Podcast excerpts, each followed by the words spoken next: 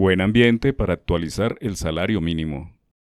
Los últimos encuentros entre el gobierno y los empresarios auguran que la negociación del salario mínimo va a ir por buen camino y que la pugnacidad habitual no estará presente. Durante la semana pasada se dieron tres importantes encuentros entre miembros relevantes del gobierno nacional e importantes empresarios. Los tres se dieron en Cartagena. El primero con un reducido número de empresarios de varios sectores vitales para la economía, el segundo en el marco del último Congreso Económico relevante del año, el de la Cámara Colombiana de la Infraestructura, y el tercero más ampliado con representantes gremiales, líderes de entidades cívicas, otros empresarios, algunos banqueros, académicos y líderes políticos o exministros.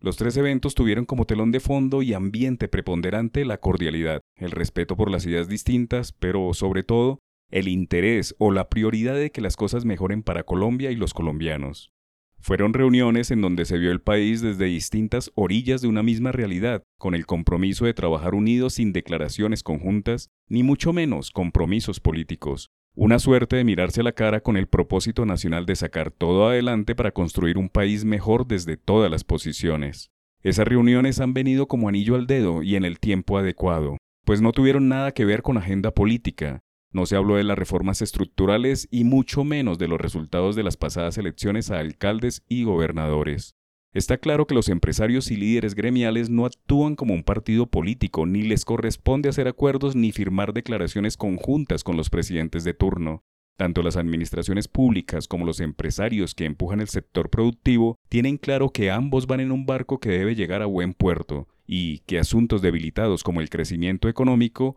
la generación de empleo y la seguridad de todos son cosas que no tienen partido ni sectores de desarrollo.